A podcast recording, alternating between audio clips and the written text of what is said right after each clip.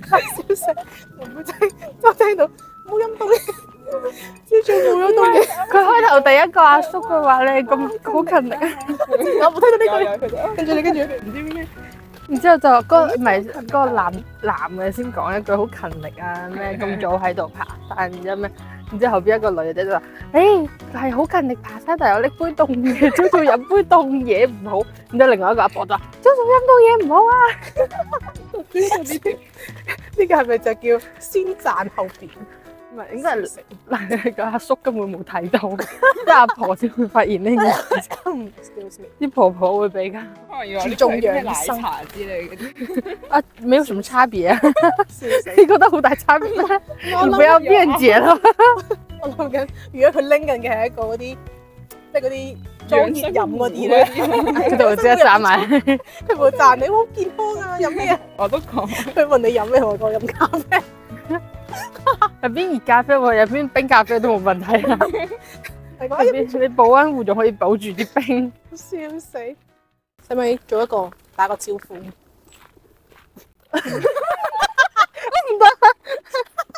沒關係，你就啊，笑死了。你叫什麼？哦，唔你係叫我我哋我我我哋個名上進不如上山系列，上上嗯，係我哋開始我哋嘅上進不如上山兼上山，而家就係我哋而家喺山上面。冇錯咪住佢叫乜嘢啊？佢叫 佢叫，你自己諗啊，唔係 咩？謝諗多謝，可以叫小魚女士、紅英女士同埋太陽女士。唔係紅英三位。 係老鷹，我 sorry 老英女 你士係兩點解叫我紅鷹？ ，sorry 你之前你個名自 己寫，我個我個名係雌鷹咯， 嚴謹啲，嚴謹一點，黐嚟㗎，我以為係紅啊，sorry，雌鷹。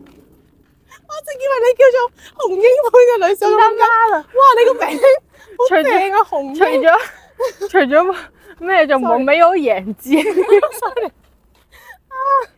雌鷹多謝你女士雌鷹，我哋嘅老英女士、小魚女士同埋我哋嘅咪太陽女士咩嘅？好，我哋結束啦，我哋嘅自我介紹，我哋可以開始講嘢啦。我今日要講嘅係點解做嘢都係會冇錢？點解？因為工資嘅水平都係冇錢跟唔到物價水平。其實我係覺得，如果做嘢真係反映透你嘅慾望會多咗。例如我做咗嘢之後咧，我都我係咁見到啲人大家有 Apple Watch，我就買 咗隻 Apple Watch。我本身我本身冇咁強烈嘅，我讀書嘅時候冇咁強烈嘅 慾望。我冇點解我突然之間買咗 Apple Watch 就因為辦公室人手一隻，然之後就買咗一隻。你嘅慾望係來自於同事嘅吸引，嘅然引之後 誘。人嘅貪慾。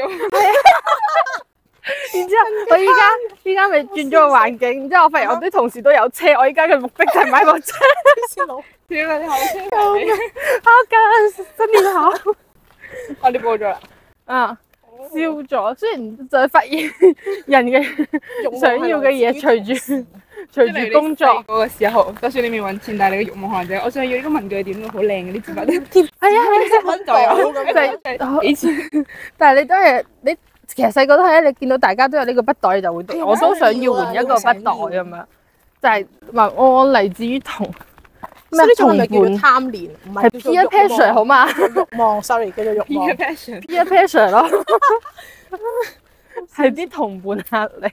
嗯我一直覺得呢個係就係 peer pressure，因為大家都有，你你也會想要有。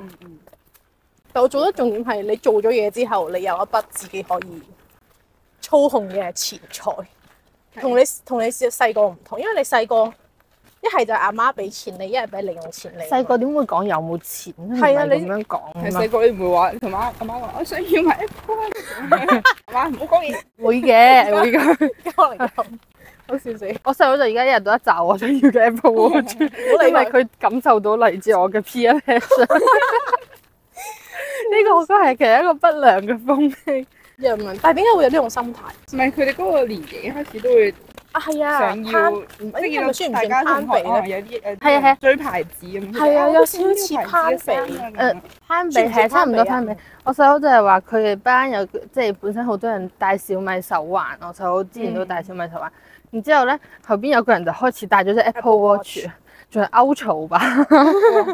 然之後咧，後嗯邊都係很貴，但係之後後邊咧就發現，即即但係佢哋佢當然就就誒學校即係考試，唔係考試就俾打應該。哦然之後就當然就一下子喺小米手入邊脫穎而出，你知道嗎？啦，然之後後邊發現他是華強北， 就就你那大家就喺笑即死！係其實大家擁有嘅錢，特別小朋友擁有嘅錢係差唔多嘅。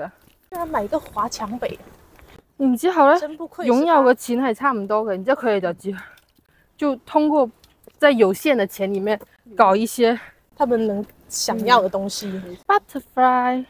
已經死咗好似 butterfly 咁樣。呢條路特別好行嘅，點解？又變翻咗呢啲人工路咯。啱先唔係沙就係泥，就係土，就係石。咩事？突然間靚咗。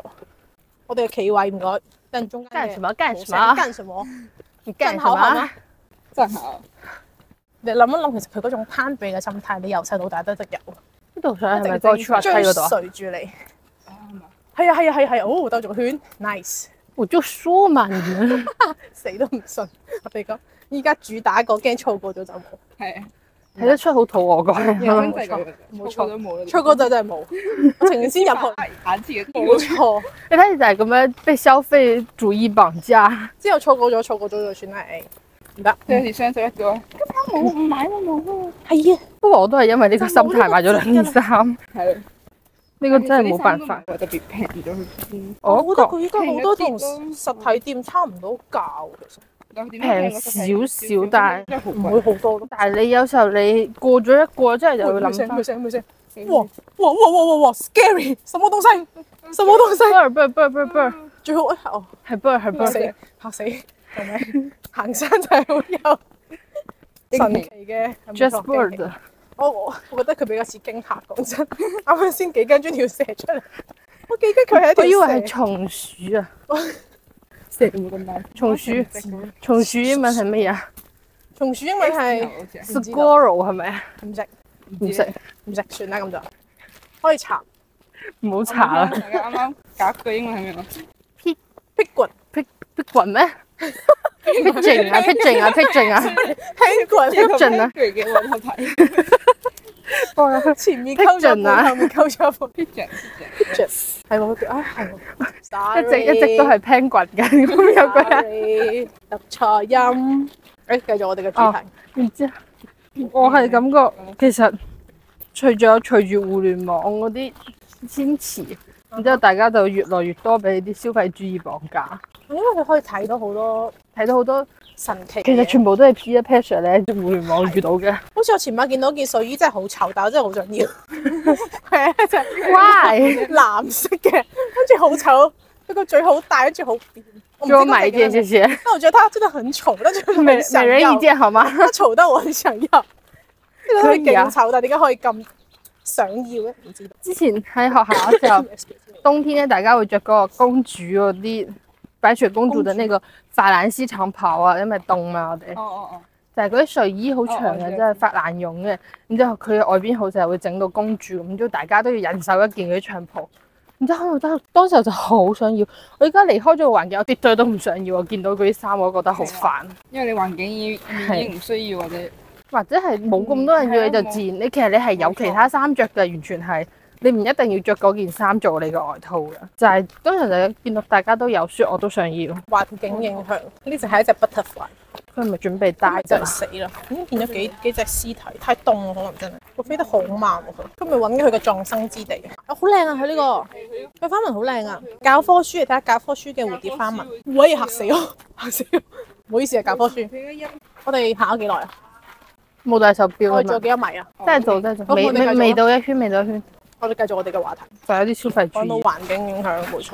仲有消費主義，我覺得啲商家依家商家好多喺度惡意，我覺得係特意咁喺度炒作一啲係一啲焦慮，販賣焦焦慮。慮啦，然之後同同埋埋一焦啲慮嗯奇怪嘅嘢。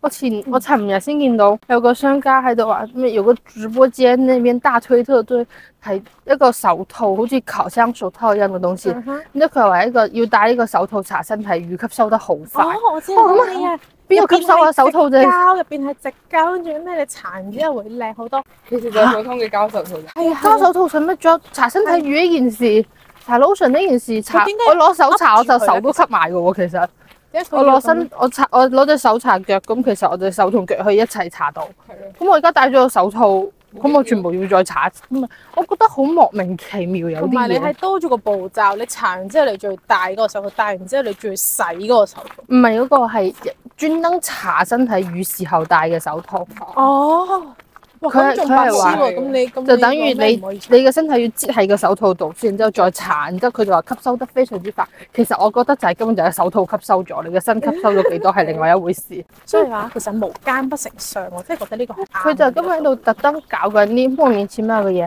好似前幾年咁樣，嗯我不覺得是佢哋大家整咗啲咩其他產品之後，發覺賣唔出去，佢就有啲噱頭將呢樣嘢 sell 咗。我如覺果唔得係佢就滯不銷是賣不出去，是他覺得賣得飽和了，他就要搞一個新的出來。係佢哋就好似之前個美妝蛋，之前我讀書哦嘅時候好興興係美妝蛋，之後就喺度話咩唔嘅同顏尖色尖角可以擦係可以冇錯化冇錯鼻哥鼻翼嗰一塊，然之後已經唔係唇角。依家邊個用美妝蛋？而家全都都係氣墊粉撲咩？係啊係啊係啊，我我覺得就係當時候美妝蛋火到已經人手一個或者人手很多啦，哦佢賣唔喐啦，佢就搞一個新嘢出嚟繼續賣。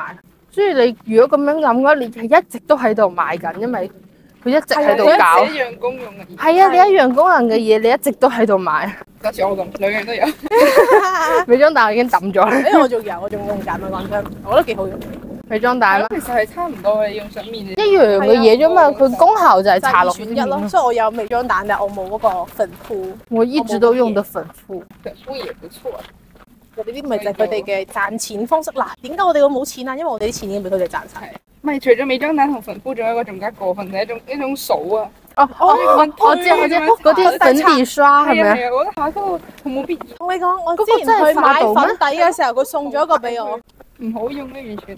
我之前買粉底嘅時候，佢送咗個俾我，跟住我喺度試用啦，黐線好似刮泥。 好啊好啊，但係嗰個唔會刮到一度度，係咯，我就話一定唔會有擦痕咩？我想講黐線，你係咪癲㗎？買就啲咁算我嘅攞嗰嘢。個擦咗之後，我都會攞粉撲再拍係啊，你都要。推其實開佢哋。其實我做咩一定要用佢嚟擦？即係我攞隻手唔好咩？我係冇手咩？的確哦知唔知抹一抹佢再打開咪得？你哋仲用嗰個擦去擦佢塊面，跟住又擦唔勻喎。就好奇怪，有啲莫名其妙嘅嘢，但係的確又真係好多人喺度買緊。呢個咪就係網絡反而促進咗呢個行為，唔係話啊促進嘅，即係佢令到呢個行為惡惡化咗咯。即係佢可能佢鋪條片或者咩都好，哇呢、個好好用啊，跟住揾幾個 blogger 或者咩博主什麼的去推銷，就好多人買，係啊係啊。所以其實我哋就變咗個批被消費主係義咯裹挟的人，係容易被衝昏頭腦咯，我係覺嗯得。所以而家買嘢嘅時候，我會諗好多，我我會諗我究竟需唔需要呢一樣嘢？我買呢樣嘢啊，即係例如啲物品位咯，我會諗我要擺邊，我會我會用嘅頻率係幾高，即係確定好，嗯，我真係需要佢啦，我再買咯。咁、我發覺你會有好多垃圾嘢，真係好多垃圾嘢。錢啊，辛辛苦苦賺回來的，我依家嗯還是要省着點。買嘢唔使猶豫嘅呢。啲咩？嗰啲蜘蛛網，然之後掉咗啲。係啲小蟲蟲。我依家唯一唔使猶豫買嘅嘢就係書，哦，只有買書我會買得很痛快，就不用去想要擺邊度啊或者係咩。我有時買咗都冇時間，係睇你有冇時係間買咗之後睇咗幾多係另外一回事，但係買我係唔書我會都猶會豫。係我都會，但係成日好多都係買咗，跟住冇時間睇嘅，跟住擺到見到新嘅人想買。但係其實而家電子書我見到佢哋真係好流行，但我真係唔習慣睇電子書。舒服咯，我覺得。你話攞電子書睇小説，我可以，即係攞手機睇小説，我可以得。但係如果你話一本正經書，我真係唔中意啊攞電子書睇。。紙但本，係我 Kindle 覺嗰得啲佢我覺得 O K 嘅，嗯，不但太係如果熟 iPad 度睇啲我就覺得好辛苦。佢嗯有個光係咩有啲難。係可以開閱讀模冇睇式實。體書嗰種但感係覺，佢有嗰啲電子屏幕嗰啲光嘅。你睇嗯有個如果咁樣講，Kindle 都係一個可以被替代、但係佢嗰個替代性好強嘅係啊嘢。都冇咁但係如果真係我如果好有需要買一個真係放電子齋閱讀攞嚟睇書嘅一個工具 Kindle 會好過 iPad，但係但 iPad 係可以做筆係做記，更加多嘅嘢。我好完全係睇你平時係咪，即係睇書呢樣嘢係你生活中嘅比例係咪真係咁重？即係如果係真係重到你覺得好中意，係你好追求質，量嘅話，我覺得你買冇問題。但係如果唔係，其實佢替代品太多咯。如果好追求質量，就應該睇實體實體書書。係咪？但係如果你係方便嘅話咧，你有追求質量有方便嘅話，可能電子書就會係手書。 哦，的確係。但係 Kindle 係點？即係我買到嗰個嘢之後，啲書點買㗎？係咯，我都唔知。再買嗎即係哦再買或者即再係佢係包導吧佢 TST 入去嘅，啊或者係導乜？唔知我一我冇。即係我覺得佢既然整得出嚟賣，就一定係有一種有即係有 Kindle 有一功定能係只可以睇書，係啊，係咩？唔係咩？好單一啊！應該總可以之佢做就啲其他簡單嘅東西，應該都可以嘅。唔知，但我覺得佢功能一定就冇 iPad 嗰啲強，冇平板咁強。畢竟佢係設計出嚟，可能就係俾你睇書啊、睇雜誌啊、睇報紙啊。唔係肯定前幾年冇嘅都有一一段時間好等興緊 handle 啊，係係係係係有個個都喺度人手一人塊。塊人手一部個個都想買嘅。立個 flag 先，我哋三個都係冇嘅。我諗起啊，之前咪有嗰個洗面洗面嗰個嘢嘅機啊，洗面嗰個機啊粉粉紅色好嘅，然之後貴啊圓嗰個，超啊我知貴嗰個。幾千蚊一個嗰個。係啊，之前好興噶嘛，我諗有誒幾隻有啊而家嗰啲有專唔知櫃咩咯俾你邊有人用啫而家？哦應該有。佢前一排好，前幾年啊，睇咩佢超係啊紅咯，超紅啦，然之即後係大家搶住買咁滯係咯。幾紅咧，係即係當時我咪喺北京，係之後係沖涼，大家澡堂噶嘛，啊哈然之後或者喺洗手間就大家見到，大家都會攞嗰個嚟洗面，你唔好理咩牌子，但係大家都喺好度用。舊嘢，然之後後邊我我都手洗咪得咯。我哦後邊我買咗一個，發現其實冇福唔係好方便咗，講真，唔係個牌子 sorry，即但係佢部機咁樣可以拆。佢就喺度震咗嘛，然之後你你但係你都係要通過你隻手喺度喐去洗嗰個面咯。必要咯。佢只係幫你震，但係就成個成件事情唔係好強嘅必要性，你知唔知？我覺得佢嗰嚿嘢依家都消失緊啦。其實佢全部嘢設計出嚟，佢就係唔係？我覺得佢好多嘢設計出嚟咧，係為咗設計而設計咯。即係佢呢樣嘢設計出嚟本身係冇一定作用啊，即係或者話佢係冇一個長遠嘅一個規劃嗰度。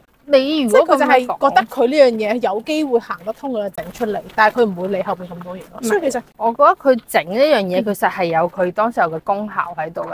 但係依家我哋人生活入邊，其實所有最原始嘅嘢，我哋都係滿足到嘅，自即係自己啊咩，有啲最簡單嘅工具嗯其實可以滿足到。佢係將我哋佢係一個平時會做嘅嘢複雜化。啊，佢攞係機器嚟取代佢成個係一個呢啲人手就可附以做加嘅值嚟。嘅，成件事都係。佢而家好多嘢都係咁嘅，有啲你其實可以唔使用嗰部機都可以做到嘅嘢，但係佢就係用一啲其他方式同你講話，誒、哎用呢個啦，用呢個啦，買呢個啦，會方便啲啊㗎對啊咁樣。即係其實就係營銷手法咯。我覺得佢呢啲其實就係睇長遠。哦，sorry，即係佢時間長咗之後，啲人會發覺其實呢樣嘢並唔係你想象中咁方便或者咩嘅時候，佢就唔會用咯。佢 就佢就係賣嗰一下咯。我覺得佢就係賣佢營銷成功嗰段時間，就係、佢真係可以回本嘅地方。的確係。咁就係賺錢，因為再之後就唔會有人買嘅喎，你又唔係啲咩好持續性嘅嘢，的確同係，埋佢嘅功用，即係我覺得啦，你但凡係可以人手取代嘅嘢，人手取代嘅工作，你用一啲其他機器去輔助你做一樣人手做嘅嘢，其實係一樣好白痴嘅事。就假設你係僅限於呢啲。啊，呢啲日常用品係啊，尤其是日常方面係嘅啊，嘢，仲有你咁樣講，即係好似例如電動牙刷，我都唔係好理解。 但係有啲人係話真係有啊啊有用咯，好好用嘅。但係我覺得但係佢牙啫，功效就 係刷啫嘛，佢震啫嘛，幫可你。能我真係會乾淨再乾淨啲定係點，我唔知啊啦。但係我覺得人手都做到好麻煩你仲要咁樣哎每隻牙係啊係啊咁樣轉幾下，轉幾圈，轉幾圈重點係麻煩，係啊，佢真係有個效用，但係麻煩。對於好多人嚟講，麻煩嚟嘅就係嘥更多時間做呢樣嘢，其實唔會想做咯。就但係算而你家可能好多買翻嚟都好，你都唔會用。但係而家啊好多呢人度落去係我哋啱係啱嚟嘅地方，低俗必須 E 要 tram 啊？誒、我哋錄咗啦，行完啦，未啊？低俗 E tram 啊？可以啊，走，行開接行我。其實做一圈都幾大下，係啊，我嗰個比比邊個啊大？但係佢俾我印象中嘅好似仲要大嘅咁樣。以前行得好似唔覺得咁大。哎呦，咁啲石真係好容易咬殘，踩咗腳。你講翻轉頭，點解會冇錢咧？就係就係因為消費咯受到呢啲嘢。但係佢都唔止消費，我覺得有啲時候你工資水平係一個咁高物價嘅地方嚟講，其實你都預咗你賺嘅，即係你就我屋企而言啦，五個人食啦，跟住我每日兩餐，我齋買餸嘅喎，要差唔多百二咯，百二到百五之間咯，一日食一日啫。就食一日五個人都已經咁多，係啊，所以嗰個月我使成兩三千喎，你齋買餸兩三千喎。跟跟住你仲唔計啲咩其他垃垃雜雜嗰啲嘢咧啊係咯？講真，你就食物日常，即係你日常剛需，你生存落去嘅基礎就已經兩三千啦。你全部咯，佢當係一個人。係咯，一個咁你月仲有日用品咧？咁你全部都係要用啊嘛，你要要用嘅嘢，即係我都已經唔係買其他好多垃圾嘢啦。你嗯咁咁其實咁樣計埋計埋，四五千冇嘅喎，四五千係啊，差唔多。呢個，我覺得呢個就係嗰個咩成本通脹，所有嘢嘅物物價都喺度通脹。但係你人工冇冇升咯，即係你維持嗰個水平，你你要俾更更加多錢去支撐你本身嘅生活咯。所以而家係咁加息嘅原因係咪就係因為加息係係佢呢樣嘢？加息係佢想收翻啲錢啫嘛。請教我，請教人。呢係啊係啊 喂，我哋呢度我哋我啊哋我哋呢個有個讀經濟嘅， 度有個解釋下解釋下。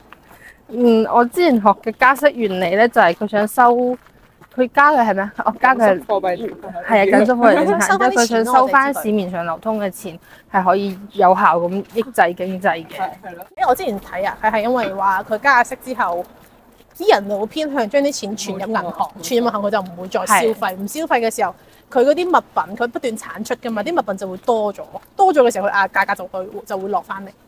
但係我哋而家嘅經濟要去到加息嘅程度咩？我嗰個經濟其實其幾實唔係美蕭國條加下息係歐洲嗰邊，但係外國嗰邊係佢哋但係歐洲嘅經濟已經好到去消要去縮抑制嘅程度嗎？唔係佢哋係消費太啊過盛啦，即係佢啊太多人消通費，脹都太犀利啦。係啊，我自己多人消會費嘅物品唔夠，佢個價格就會瘋狂飆升咯。我自己會覺得我哋而家即係副業啫，我哋嘅環 境，窿好似加息其實唔係好恰當。你話我哋呢邊嗯呢。邊係因為你意思係因為疫情之後要回復啊！我哋我我覺得我哋受疫情影響都幾大，其實佢反而可能應該係減息。佢應該係減息，應該減更息加去去促進經濟，係促進消經濟費嗰啲咧。但我哋冇辦法，我哋又要跟住港幣，港幣又跟住嗰邊，係啊，係跟住外幣咁。所其實人民幣都加緊息㗎啦。以相對嚟其實你都講，唔成多因為你成個市場係咁，你一定係唔會完全獨立㗎嘛。但係就係覺得好奇怪，有啲都唔係好合嗰個市道。但係其實已經定係已經過咗嗰段瘋狂消費嘅期間，因為你瘋狂消費係佢疫情啱啱過啊嘛。其實疫情啱啱過，啲人瘋狂消費，我都唔係好理解。但係有錢咩？咁啊你因為卡咩政府？唔係啊，即係你講大環係啦境啊但係你其他嗰啲其實冇啊，冇通行消費。有好好有上網話啱啱解封嗰陣時，有個係好好強多人話，好嘅多人會瘋狂消費。係啊，即係買佢嘢，報然之後復性買嘢，報復性消費。買嘢，。然之後但其實旅疫遊之情類嘅。疫情期，但啊我我覺得覺得其大實家都嗰個俾人封咗幾年，佢嗰個消費慾望，唔係，但係你要諗，但係佢封咗幾年，其實你封嘅同時，你份工都有。你睇你份工都喺度縮緊水咩？一定係咯。其實你應該係反而更緊縮咗，所以佢講嗰批其實就係本身都係相對富裕嘅人，係啦係啊，如果你本身真係本身都唔係好好，跟住又跟收到疫情打擊幾年嗰啲咁，係啊，嗰啲其實好仲可能過得仲凄慘，因為佢而家物價仲升緊啊嘛，係啊但係佢我覺得份係嗯佢又要用更加高嘅生，佢要用佢份量冇變，所以佢就要用更加高、更加多嘅錢去維持佢目前正常嘅生活，其實會但係我覺得得即係你講嘅後者應該係先係大部分人咯。係啊，你講瘋狂消費嘅應該係少部分少部分人。人。你而家有冇諗到其實佢講嘅就係少部分人咯？即係我覺得其實你既然都可以喺一段經濟環境咁差嘅條即係嘅情況之後，你都可以有錢去做呢啲嘢，你本身都係有錢人，啊，的確係。係啊。所以其實到最尾就係最普通嗰班咯，受影響最大係普通嗰班咯。但係佢又係啊人數係最多，然之後係但人係數佢最多，但講係到嘅嘢又最少。係最少冇嘢講，佢哋就係唔係仲冇嘢難咗講，佢哋發聲嘅機會會，佢哋嘅曝光度啊，佢哋嘅咩會比咩壓少？低好似啲博主好多，我見到受控啲博主搏命去旅遊，佢但係佢有係錢啊嘛。佢一係啊，佢有錢，佢揾錢，佢去旅遊，所以佢一成日講出嚟就係去旅遊，然之後但係佢去一下旅行，佢好多人都會見到佢去旅遊，但係其實佢應該有更多人係冇錢，都喺度翻工搏命慳錢，但係嗰啲人咧沒有這個曝光度，沒有這個話題度，根本就好少人見到。係然之後大家就會見到，誒、咁多博主都去旅遊，咁多博主買大別墅，經濟好，然之後啊依家係咪真係？好？然之後後邊啲人亦都會，其實嗰個係一種促進消費都係。嗰啲博見到誒、哎博主都去，我都要去咁樣。係其實佢就係促進消費，但我覺得又唔係唔唔可以話受害嘅，但係我唔肯定嗰一批相對普通人係用啲咩方式去做呢件事啦。我個人意見啦，如果你係用借嘅方式去做呢件事咧，我覺得你唔好做好啲，我睇我傻姑姐嗰陣時，係啊因為嗰即係嗰個生活質量係你目前嘅工資水平承擔唔到嘅，你就冇必要去花費更加大嘅風險去做一件你承擔唔到嘅事。呢個我個人意見啦我嚇。睇嗰個數姑姐翻先，我會發現好多例，好多即係上年少啲案例都係咩有還貸，嗯，佢係還唔起或者咩，就成個人會做一啲偷搶甚至自殺或者係咩好多呢啲嘢。其實呢個我覺得係一種影響負面影響，因為有啲人的確頭腦唔係好清醒， 我只可以咁樣嗯我。講覺得佢係冇諗到咁深層，佢就係諗到當下，哎呀，我要出去玩，我要我要有錢，我一定要做呢樣嘢。好，佢淨係但係佢睇唔到諗，後果咯，淨係睇到誒呢、個人去咗，嗰、個人都去係咗，光鮮亮麗嘅。係啊係但啊，係佢冇諗人哋可能背後一係就可能真係本身有家底，或者佢真係好努力佢。冇去考慮翻成儲錢件去事做呢件嘅事平台係點樣起起身嘅，係佢就直接睇到上面嘅花園。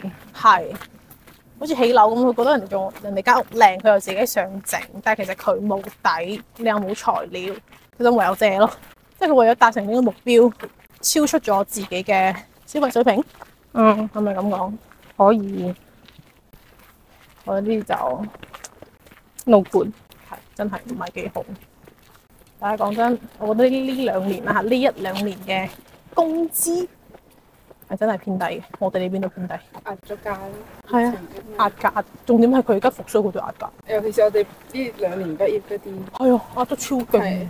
就會更加低。即係以前可能一出嚟都講緊好多年前都可能出嚟嗰個價同我哋而家一樣，係但我哋而家嗰個物價已經唔同升咗，唔係甚至，我覺得以前出嚟甚至仲比我哋而家高高喎。喎，冇錯。同樣職位我做嘅都一樣，但係佢就係高啲咯。以前可能出嚟一萬五萬六咁樣，係啊，你而家出文員嚟啦買講普係通啊，文員，但係而家好多我仲低望都係萬萬二吧，有啲會仲低 嘅，萬二就都係個萬一萬二好多咯。佢有佢有啲啊俾八千幾嘅啫。八千幾啲係勞工，唔係啊，比澳門今日都係八千幾超呢離個泰譜國咁。咁唔怪之澳門居民全部都唔去做嗰啲，跟住佢係又啊鬧佢政府啊！你請咁多外勞點樣點樣點樣，其實其實呢個又係一個問題，就係、成個社會嘅問題。係相對嗱，我唔知佢壓價，因為佢真係咩，可能真係營運方面嘅問題啦吓，但係我覺得有幾個因素咯，係有啲佢想賺更加多嘅錢。係啊，我覺得呢個係一個問題，即係總之佢哋。誒，我覺得呢啲其實就係資本主義咯，我一覺環扣一環，我覺得唔係壓價，係之前我哋嘅泡沫太虛高高啊，係啊，係虛高咗哦虛高啊。依家家其實係咁樣，係非常依家平係係係啊，翻翻翻個實際，然之後但係因為你之前嘅泡沫高得滯，嗯所以你就覺得喺好大差有距個。幻象。其實唔係，因為好多萬二啊咩，佢份工係的確只值呢個價，或者係甚至都都係因為物價去去去決定呢個價其實錢以。前會唔會因為唔夠人手，所以佢要升價？誒嗯唔夠人手同埋虛高，我覺得都係經濟泡沫啊。你唔夠人手，其實佢就勢必要，即係好似係佢以前可能比較似係幾個職位爭一個人，但係而家係幾個人爭一個職位咯。啊，係啊，即係當你係職位人應該揀係虛職缺位者邊個值錢咯，好係啊簡單。佢而家其實咁，其實你咁樣諗諗，外勞都有個問題，因為就因為外勞嚟咗之後，勞動力上升，所以其實佢就少咗嗰種職位揀人，而唔係人揀職位咯。唔係人少咗嗰種人揀職位，而唔係職位揀人。外勞做嘅嘢其實又，我覺得唔係好 hit 到本地人啊。我哋掃廁所看會看更咁，其實啲本地人好少去好多做。係文員㗎嘛，文員都有。係文員都會有㗎，文員反而仲多添喎。係咩而家可能聽好似銀行入邊啊，都有啲係會請。係啊，銀行啊、哦酒店啊，呢係啲啊好多都係都 Shogo，嗯 Yes，我覺得縮個縮個，好得意啊！耶，好開心啊！佢哋兩因為可以爬山就好開心。好似我哋爬山，我哋都會好開心。個，佢哋兩個係笑容滿面咁樣。 嗱我哋狗， 我覺得你在罵人， Sorry，我只係講緊呢個環境，令人覺得好舒適。的確，舒適嘅環境，你就會滿面嘅笑容。的確的確，是的。但係就真係虛高之前，但係虛高咗好多年。虛高咗好多。即係你意思係回歸之後一直一直賭業賭業發展嗰陣虛高得好犀利，咁但係如果係咁嘅話，佢依家工資水平係貼唔到物價嘅喎。你而家個物價係以前嗰個工資水平。慢慢承受到個嘢慢慢抽離咯。我覺得呢啲係一個好長期，同經濟嚟邊嚟講係一個長期嘅經濟曲線，慢慢最後供給同埋需求會貼埋一齊㗎。哦。你短期嘅話可能會係交叉，但係你最後長期咧，你一定係垂直嘅成件事。會垂直係咩啫？兩妖你即係講如咩果垂係直？同一個水平 唔，係我知係點樣點樣垂直咯，咩垂直咩？最後你即係你開頭我以嘅時前候啊你嗰你。 part 長咩長期短期嗰啲線我撈到亂七八我我都唔糟。哋嗰係好識呢個考試我幫啊你做㗎，哦係喎，我記得 佢個測驗我幫你做㗎， 過分。喺度啊，影起嚟救我。我都係用咗五 點解係叫咩？L L L L H M 係啊咩啊係啊 LSD 長期咩唔記得咩啦，你當時候仲話我話要用呢個曲呢、個呢、個呢、個定理去做，你仲話咩嚟㗎？我仲覺得激動喎！所以點解讀唔到經濟？真係唔得，真係唔 明。 然之後，因為你短期係交叉噶嘛，然之後咧，你嘅供供應曲線可能係誒、呃你供應多嘅時候，你嘅價錢就會下降；你需求多嘅時候，你價錢會上升，係一個咁樣嘅交叉狀態。但係最後咧，就會慢慢成件事兩邊一齊去需求就平咗，移移到去一個誒、呃你嘅供給同埋需求都會達成一致嘅價錢，就唔會再喐啦。但係呢個係咪一個理想嘅狀態？誒唔係係長期嘅狀態。哦，係必然嘅。係必然嘅，所以長期個長期嘅經經濟曲線一定係唔會再移動嘅，係穩定嘅一條直線。哦但係其實佢個前提會唔會係個經濟都要好啊運？即係佢成佢唔會有啲好特殊嘅事件發生，即係例如疫的情確的確，呢啲呢咧個係真嘅。咁咪係咯。係如果係即係按呢個環境，好似我哋按依家咁，但係依家啲戰爭好但係其實多，個環境一直轉緊嘅喎，所以其實你想完全達至嗰個水平其實好難。淨係個環境一如果轉係其實佢就會喐嘅咯，跟住係以我哋國家嚟講啊，就正常嚟講，佢係可以慢慢去達成呢、個哦，慢慢而唔再家移動嘅。發展步伐係嘅話係可以做。係嘅，然之後，但係如果你話好似如果係成個世界嚟講，你仲要加埋嗰啲打仗啊，都唔知點解咁多仗打，打仗啊，然之後周圍有啲咩事情，咁你就好難去達達做到。到呢件事，但係理論上咩講，只要長期發展，一定可以達到嘅。你無論打仗好，你打仗你咪周期再延長咯，我明啦。總之前提就係要一個好穩定、好長期嘅事情，唔係係時間。狀態。哦，你就算係幾畸形嘅社會，你最後都會達到一個平衡。平衡嘅，但係你只係時間幾長，時間幾短啫嘛。哦，咁其實佢一都幾耐嘅咯，幾百年可能都唔得，係咪呢個意思？經濟周期啊，一般幾年啊？十年？哦，佢十年一睇咁樣嘅。嗯。哦。英文唔知係入手呢個咬片，點解會入呢條褲度？我唔知啊，勁係真係。呢個好笑我上次冇着啊！短褲都冇咬。佢想講，哎呀，終於揾到條路可以俾我食，真係唔錯呢個環笑境，又冇風又暖，仲有肉食，不透風真係好笑。係一個完美嘅自助餐環境。我真係自助餐，得閒出去食自助餐。我食點解？早早早，唔食紅嘢，我咪紅嘢做出知係咩嚟㗎？我諗下紅嘢係咩嚟嘅？嘅？食食日本嘢嚟㗎，間。佢們可以好耐冇食過韓菜，我我哋好耐冇食過韓批，我諗出諗出嘅每年一次紅嗯出係啊會幾翻譯錢？幾錢一位啊？二百幾話。幾好似。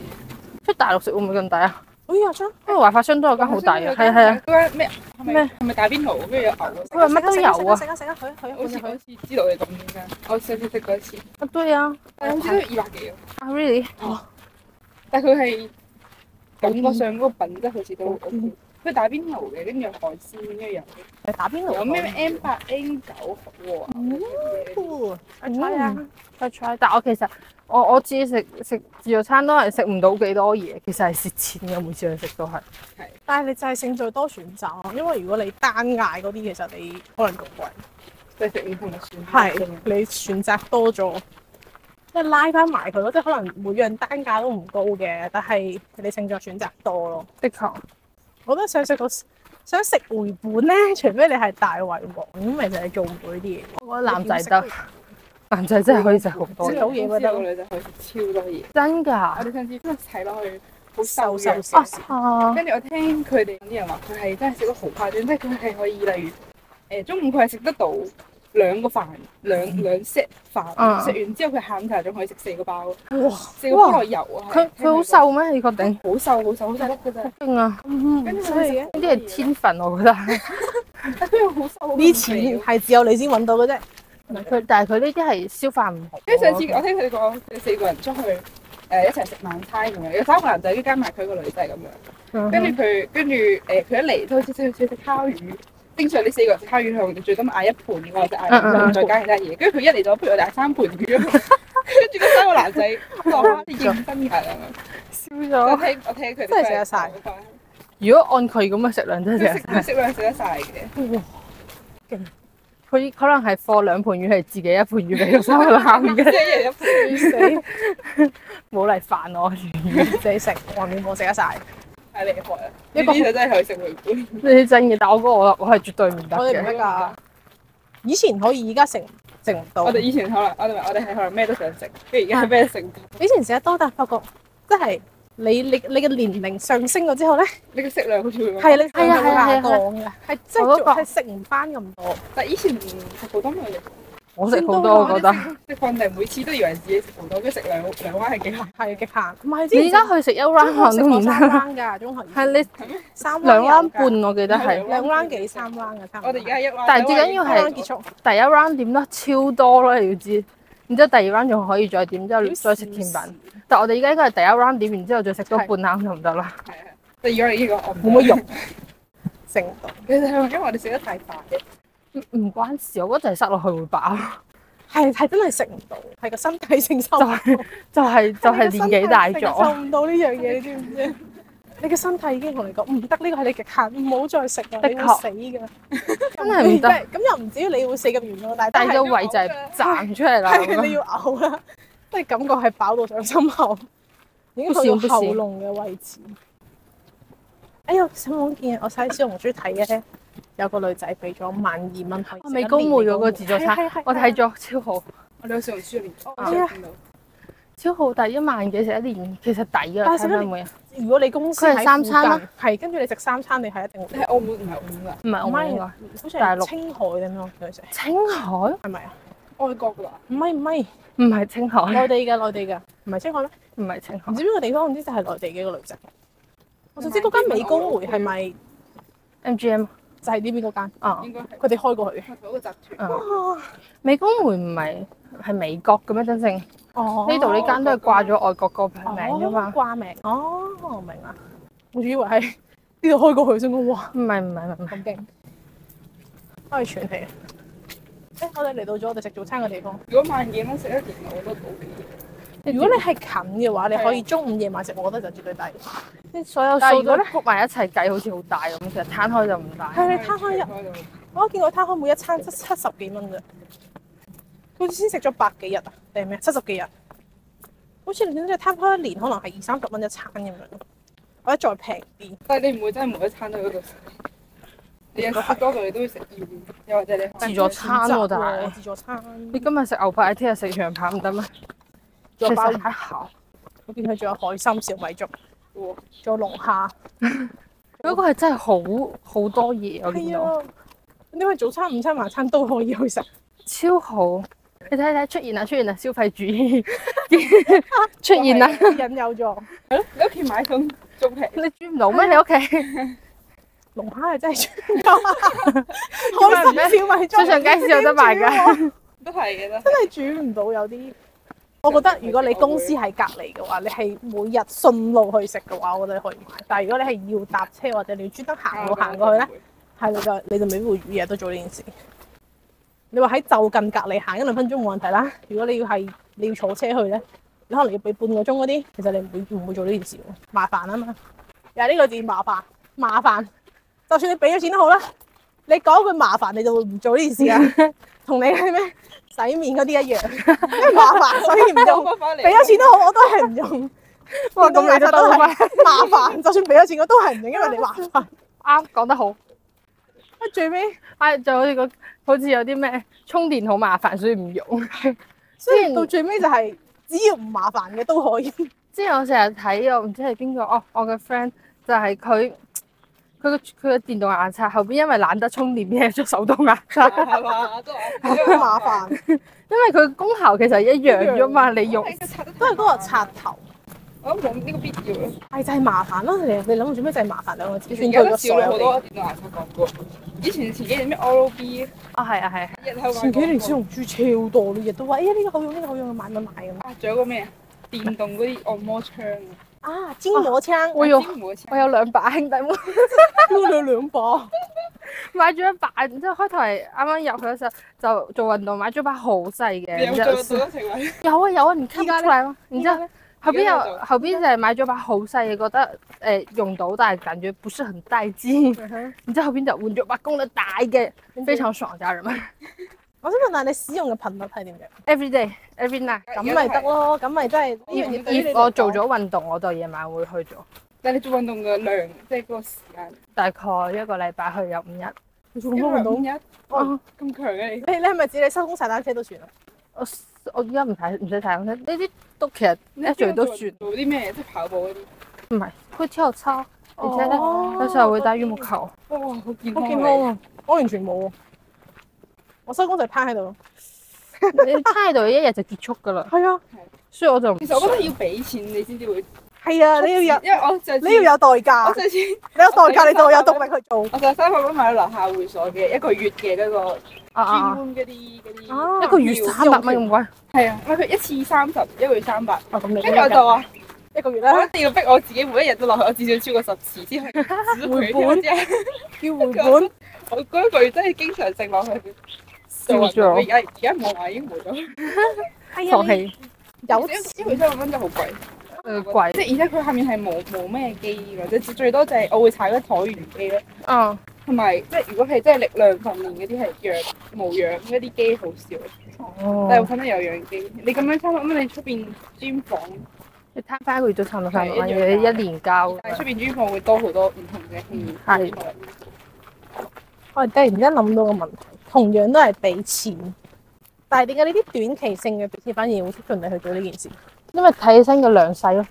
你好似叫我啱啱我 M 我 G 覺得 M 佢話係一年俾一攤開個成一個一夜俾一萬蚊出去食飯，我會我會會哦，我會我我會冤打我真係。即係其實佢呢種其實同我覺得同你買嗰啲洗面機有少少異同之處，呢樣都係俾錢，但係咪因為就係嗰啲物品咧，你俾完錢之後屬於你之後咧，其實你就會少咗用，因為你想講係咪都擺喺度，你 想用就可以隨時用，所以你就唔會逼到自己每日都去做呢件事。嗯但係你個 gym room 唔 同，三十日少一日有限期一筆，所以你夠到講我自己試咗，冇錯，仲少一有就係筆，即係逼住人你去。堅持咧，其實可以喺一個月之內都係可以兩個禮拜之內都可以堅持到。講真，即係十日之內嘅堅持，其實人係做得到嘅咯。但係我覺得你你真係可能要有，即係好似我呢啲。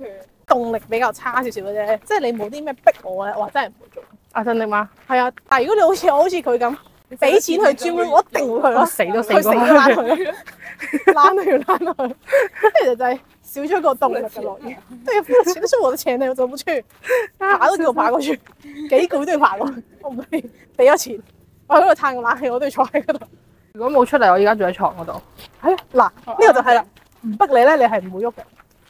啊，所以其實難怪啲我人唔哋呢個中意行。程非常之好。我覺得係。係啊，真係難怪啲人中意組團去做運動，因為你就係要係有啊有其他人去逼你做呢件事。或者係點樣？你三個入邊總有一個人想係啊，去總有人啩？想去就會逼其他人去，你兩個人開始擺，然之後你一個人上去，你就要強制去。所以其實你反而總有人去嘅。你啲組團嘅反而反而更有利於你去做一個行動，或者做一件事。我見到澳門有間嗰個誒 gym 房咧，跟住佢哋有嗰啲團課嘅，嗯跟住佢啲團課咧就經常性，即係佢除咗平時日常嗰啲正常時間嘅團課，即係佢仲有一個叫做咩誒七 A.M. 七 A.M. 咩咩運動課定乜嘢？咁早跟住佢哋係，因為我有 follow 其中即係我啲 friend 入咗去嗰啊個個團課入邊一齊玩，佢就佢哋佢哋都係玩得好 friend，即係一齊做運動一齊好 friend 嘅。啊哈，跟住佢哋七朝，佢哋會朝早七點咩去行橋啊，去跑步啊。真係有一群人咧就會好逼厲害到咯，我覺得你。唔係同你講，你唔使翻工咩？如果你都係七點七點做完可能八點幾，可能可能翻九點幾咧，九係咯。係咯點幾十點嗰啲。所以佢哋七點七點去做運動，朝早。我覺得呢啊啲係真係有有人，因為你有個你自己一個團隊啊係絕，對係啊，你自己一個唔會做呢件事嘅，你就係有個 team 喺度，跟住大家相互有少少似相互鼓勵係相互鼓勵，相互，我覺得呢個叫擠壓啦， 相互擠壓，我哋都逼你出嚟咁樣。樣。即你知可係能今朝我六點幾鬧鐘響，我就起到身。你嗯平時翻工你係啊，唔會係咯。今日點解起到先？因為我哋三個人約咗今日嚟爬山，如果唔係我哋三個都唔會起身。冇錯，平時翻工瞓到七點幾都起。逼出嚟嘅人真係要逼出嚟嘅時候，平時呢個鐘數，可能聽日呢個九點半呢個鐘數，我係坐正高威山。我但係而家你先精是神，是我，你真係運動人。 也不會很困。我在工位上已經開始罵人， 已經開始抠字，開始罵了。因為其實歸根究底，除非你個人本身真係超有動力去做一件事，如果唔係，其實你組團做反而會仲好。太容易放棄，因為我呢個人就係太容易放媽棄。哦，係之前嘅小狗我，是兩隻修高位，小狗又係佢哋兩個啊！乖巧。好細粒，已經攰到佢睇 身，唔係我覺得啊冇啱啱咁開 心，我哋都有啲，小我哋都好開心，我哋都好開心，我哋都好開心呢嘢幾你你仲勁過只狗，耶！好開心啊，耶！超勁，我嘅我恭喜你勁過燒狗，冇錯，B B 都超高一尺哦，真不 真啊！燒狗係睇兩隻都冇啱啱咁開心， 我睇得出。哦我哋兩個排 出嚟，超開心，後面小白已經不行了，對，但小黃還是可以的，那前面但是有點慢 了，佢哋有啲笑容。沒錯，小黃有點笑容，小白不行，頹咗佢已經，笑超咗。攰啊！阿媽，我想翻屋企瞓覺。佢話好餓阿媽抱我，我呢條路真係好鬼崎嶇，我同你咁個狗仔會想自己行定想俾人抱？我唔知， 講，呢個你可能要係問下狗仔做，問下狗仔或者你本人做過狗，你都去做狗，好難喎呢呢個有啲難到我。唔係你問只狗就冇難度啦。朋友咁樣咧，佢會唔會想屋企人抱？抱咁啲狗仔攰嗰陣會點？即係佢會唔會想拎轉頭望下佢主人叫主人抱但佢？係唔係？但係原本有可佢能本身佢係有阿媽噶嘛，即係你假設佢係一隻野生嘅超高嘅話，佢佢阿媽都抱唔到佢， 係啊，係啊，佢可能應該會冇理呢個技能噶啦，係啊知道可以可以可以抱啊咁樣。係應該係俾家養嘅狗先會有呢個係有呢個行諗法。為。但係而家基本上狗仔都會係家養，如果野流浪狗應該係唔會，佢攰佢可能揾求其揾個地方瞓低。瞓瞓低係。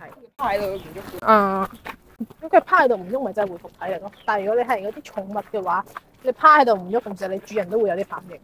的確，但但係你有啲野生或者流唔浪係佢嘅就應冇啊該㗎嘛係佢一唔喐啦，佢開始踎低，開始咩咧？啲主人就會點做乜嘢？係係咪攰咗就抽起佢啦？佢唔應，甚至佢都唔使表示乜嘢，可能因為你在意佢啊嘛。好慘啊！你好慘，你真係俾蚊咬。